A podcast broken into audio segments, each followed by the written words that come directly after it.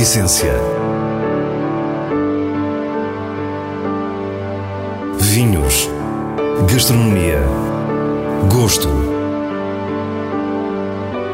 A Essência tem a autoria da revista de vinhos A Essência do Vinho, com Célia Lourenço.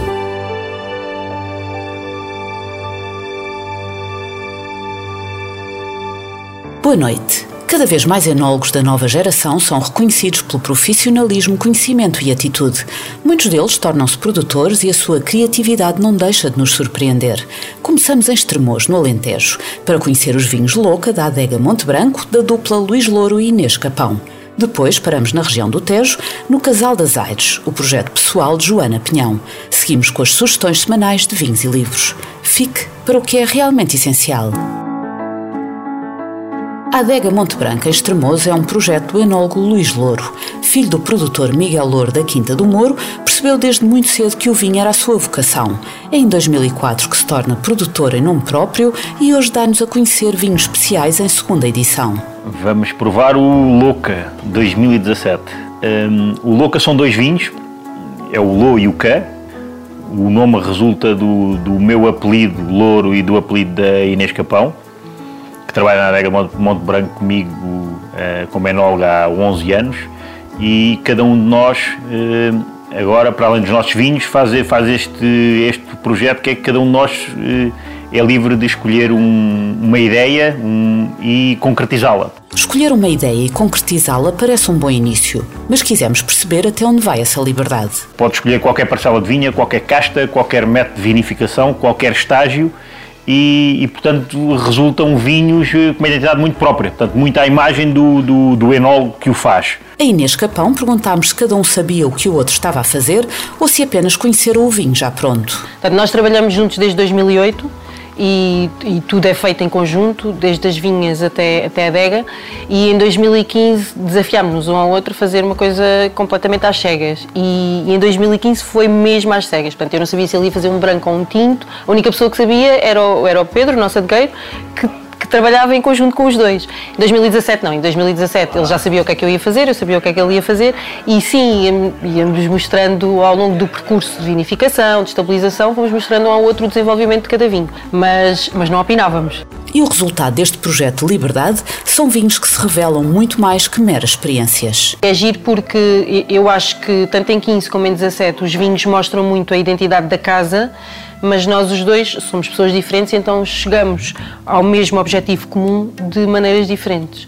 E, e, e agrada-nos tanto a um como o outro o vinho do outro, não sei que ele me esteja a enganar, mas uh, uh, é bom por isso, porque são caminhos completamente diferentes e o, e o resultado final é, é, é, comum. Esse resultado final são dois vinhos extraordinários, reveladores de uma atitude depurada na procura do caráter da região, onde não falta elegância e frescura. Atributos surpreendentes num ano como 2017. O ano 2017 é um ano extraordinariamente quente, anormalmente quente. Portanto, nós em Estremoz eu diria que temos à volta de, costumo dizer isto, não sei se é verdade, é uma, é uma ideia, que temos à volta de 5 dias por ano acima dos 35 graus.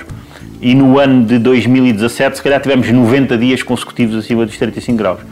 Foi, eh, até à data, o ano mais quente que havia memória mas o surpreendente é que é um ano extraordinário, tanto em branco como em tinto. Luís explica-nos melhor o que o surpreendeu na vindima desse ano de calor extremo. Há, um, há, um, há uma frescura, uma acidez nos vinhos, um equilíbrio completamente desfasado daquilo que o ano faria querer.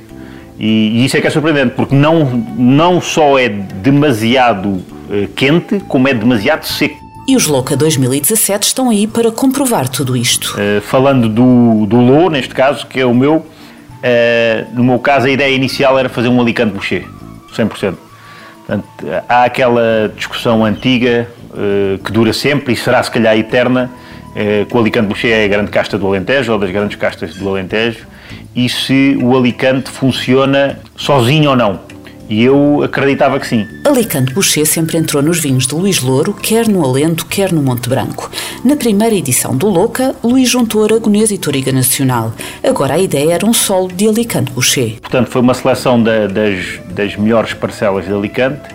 Uh, fez um estágio muito longo em barrica, barricas de 500 litros, e no final eu achei que o vinho era um vinho muito completo, muito complexo, muito profundo, mas faltava-lhe classe, talvez. E, e a solução encontrada foi juntar-lhe cerca de 15% de trincadeira. O Alicante Boucher é uma casta tintureira intensa, de estrutura sólida, mesmo com alguma rusticidade, enquanto a temperamental trincadeira é uma variedade que, nos melhores exemplos, se mostra aromática, com boa acidez e elegância. Eu acho que uh, a combinação da trincadeira, que é uma casta um bocado mal amada do Alentejo, no Alicante, dá-lhe aquilo que lhe falta. Portanto, tira-lhe talvez um bocado da potência, mas dá-lhe comprimento, dá-lhe um pouco mais equilíbrio, dá-lhe mais, mais classe, mais profundidade e, portanto, o vinho é isso. Em 2015, os dois Louco eram vinhos tintos. Agora, na edição de 2017, Inês escolheu fazer um branco. É um lote de arinto com roupeiro. Uh, o roupeiro, que, que é uma casta meio não grata nesta altura do campeonato no Alentejo e nós estamos a tentar recuperá-la. Portanto, este ano plantámos mais roupeiro e essa vinha é uma vinha em que há uma mistura de roupeiro com arinto. Os olhos de Inês brilham e não é para menos. O vinho salta do copo, é desafiador, de frescura gritante e saudável, vez alcoólica. Um pouco ao estilo do que se fazia antigamente. Há vinhos da década de 70, 80, 90, muito, muito frescos, muito ao nosso estilo ao estilo da adega muito branco. E, e, são vinhos que para nós retratam muito o que é o Alentejo. Portanto, a ideia de não haver frescura ou de não, não haver vinhos com potencial de guarda brancos no Alentejo, para nós é errada. E tentamos mostrar isso com as castas que estavam nessa altura e que estamos a plantar outra vez e que estamos a, a tentar puxar para cima outra vez. Os vinhos Louca não podiam ter nascido noutro lugar ou pela mão de qualquer outra dupla, levando-nos mesmo a pensar porquê só agora. Luís Louro diz-nos no final da prova que esta era a altura. É, é preciso, eh, ou pelo menos eu acho que é preciso, construir um projeto. E, portanto, para se fazer aquilo que nós gostamos verdadeiramente de fazer, eh, que nem sempre corre bem, eh, é preciso ter uma base e uma estrutura que, que permita, que nos dê as ferramentas para nós podermos brincar brincar no bom sentido, às experiências. Isto é, é uma visão muito. Foi sempre construindo passo a passo. Portanto, nunca houve. Havia sempre a ambição de fazer mais, a ambição de fazer melhor, mas foi preciso construir uma base sólida que permitisse fazer isso que realmente estamos a fazer neste momento. Joana Pinhão é uma jovem enóloga que cedo se destacou no Douro, onde esteve 12 anos na Quinta do Val Dona Maria. Nessa região mantém-se ligada a outros projetos, mas é no Tejo que hoje a encontramos na propriedade familiar Casal das Aires. O Tejo sempre foi uma paixão. Eu saí, saí do Tejo muito cedo, fui estudar para Lisboa, fiz agronomia e depois quando terminei o curso rumei ao Douro. E, e estou lá desde então, trabalhei em vários projetos eh, e chegou uma altura em que eu achei que queria fazer um bocadinho mais e tendo esta propriedade dos meus avós uh, no Tejo, o objetivo era tentar pegar, pegar nela e tentar uh, mostrar a capacidade do Tejo de fazer vinhos diferentes. Estamos em Alpiarça, nas vinhas que Joana reestruturou integralmente em 2015. O objetivo é marcar que é, que é um vinho do Tejo, um vinho de charneca, um solo muito específico e que consegue produzir coisas diferentes. Uh, e fazer vinhos também ao estilo que eu gosto. Uh, por isso, quando peguei, plantei castas que achava que, que eu gostaria de beber, um Chardonnay e Pinot, que se calhar a maior parte não plantaria, e depois plantei castas tradicionais da, da região. Joana diz-nos que as suas escolhas vão sempre no sentido de mostrar o melhor do Tejo. As pessoas têm o Tejo conotado muito com, com uma região de volume e se calhar vinhos menos interessantes. Eu acho que, que existe um potencial gigantesco quer nas vinhas mais jovens, quer também nas vinhas velhas, que eu acho que é um património que se tem que preservar e que Portugal é tão diverso nesse aspecto. e foi este o objetivo, tentar mostrar o que a região consegue fazer no regresso às origens, no regresso a casa, numa, numa propriedade que foi começada pelo meu bisavô, meu avô e agora comigo, com, com o meu pai também a ajudar. Uh, eu acho que é, que, é, que é, importante e foi um regressar a casa. Há menos de um ano, Joana lançou os primeiros Casal das Aires, um branco de Chardonnay e um tinto Pinot Noir, ambos de 2018.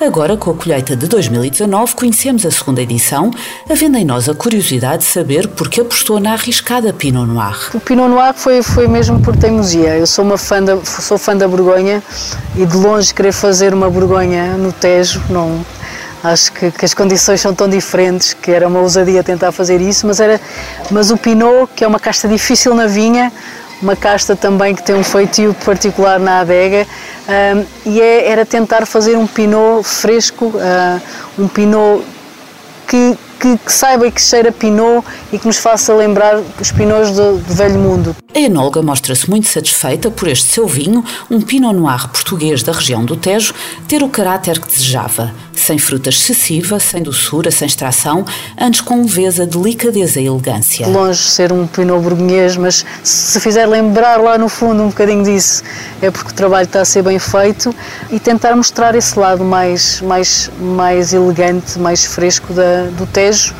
E se conseguirmos com uma casta difícil como o Pinot, melhor ainda. No Douro, Joana sempre se interessou por vinhas velhas, amor que materializou no projeto Somnium com o seu amigo e anólogo Rui Lopes. No lançamento dos primeiros vinhos Casal das Aires, prometeu que alguns vinhas velhas do Tejo estariam para breve. E chegou agora o momento nesta colheita de 2019. As vinhas velhas eu acho que hum, o potencial é enorme. Eu percebo que, que em termos de viticultura e em termos de produção não são as, as vinhas mais interessantes para quem vende, vende uva, mas está-se a perder uma genética incrível que a região tem quer para tintos, quer para brancos. Nas minhas velhas brancas no Tejo, as vinhas realmente velhas são Fernão Pires uh, e clones antigos, lindíssimos, cachos pequeninos que quase não se vê na, na maior parte dos clones plantados em Portugal. Casal das Aires Fernão Pires Vinhas Velhas 2019 é feito com uvas de uma vinha plantada em 1930 com apenas meio hectare. O Alicante Boucher é de uma outra pequena vinha com cerca de 60 anos. Ambas arrendadas, resultado de uma busca que Joana garante continuar no futuro. Nós vamos ficar atentos. Uh, acho que é importante manter uh, e se pudermos no futuro usar essa genética para reenxertar e fazer novas vinhas, mantendo a genética que temos nas antigas, eu acho que esse é, é, é, é o caminho. E o meu objetivo será sempre tentar encontrar e tentar agregar o maior eh, espaço de vinhas velhas que conseguir ao projeto, com o intuito de mostrar o potencial da, da região. Passamos às sugestões do diretor da revista de vinhos, Nuno Pires, escolhidas nos selos altamente recomendado e boa compra da revista. A Diarinto 2019 é um branco do Douro do produtor Pormenor Vinhos. Grande exemplo da casta numa região onde não é comum surgir sozinha, é um vinho vigoroso, concentrado, com forte impressão mineral, grande persistência final e vida longa pela frente. Altamente recomendado. Casa do Capitão Mor Alvarinho 2019 é produzido pela Quinta de Passos, em Monção e Melgaço, na região dos vinhos verdes. Aqui o Alvarinho brilha no seu berço natural e dá-nos um vinho com alguma sofisticação sem exuberância excessiva. É limpo, com ótima sensação de volume e frescura ácida. O que precisamos para uma mesa de verão e uma boa compra. Nos vinhos de bolso sugerimos o mais recente livro de Maria de Lourdes Modesto, Coisas que eu sei, com o sugestivo subtítulo Saberes, Sabores, Segredos e Receitas. Com uma imensa obra publicada, a grande senhora da gastronomia portuguesa continua a partilhar o seu conhecimento único, havendo sempre algo a acrescentar ao que julgávamos terminado. É um prazer voltar a Maria de Lourdes Modesto, a autora que nos diz que não quer ser vista como uma padeira de aljobarrota da cozinha tradicional, mas que não cede perante o risco de perda de referências que nos tornaria culturalmente mais pobres. Coisas que eu sei é uma edição Leia, oficina do livro.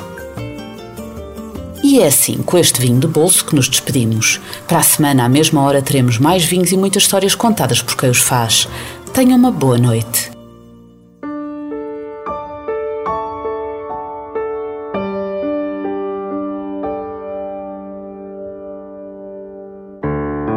A essência. Vinhos. Gastronomia. Gosto. A essência tem a autoria da revista de vinhos A Essência do Vinho, com Célia Lourenço.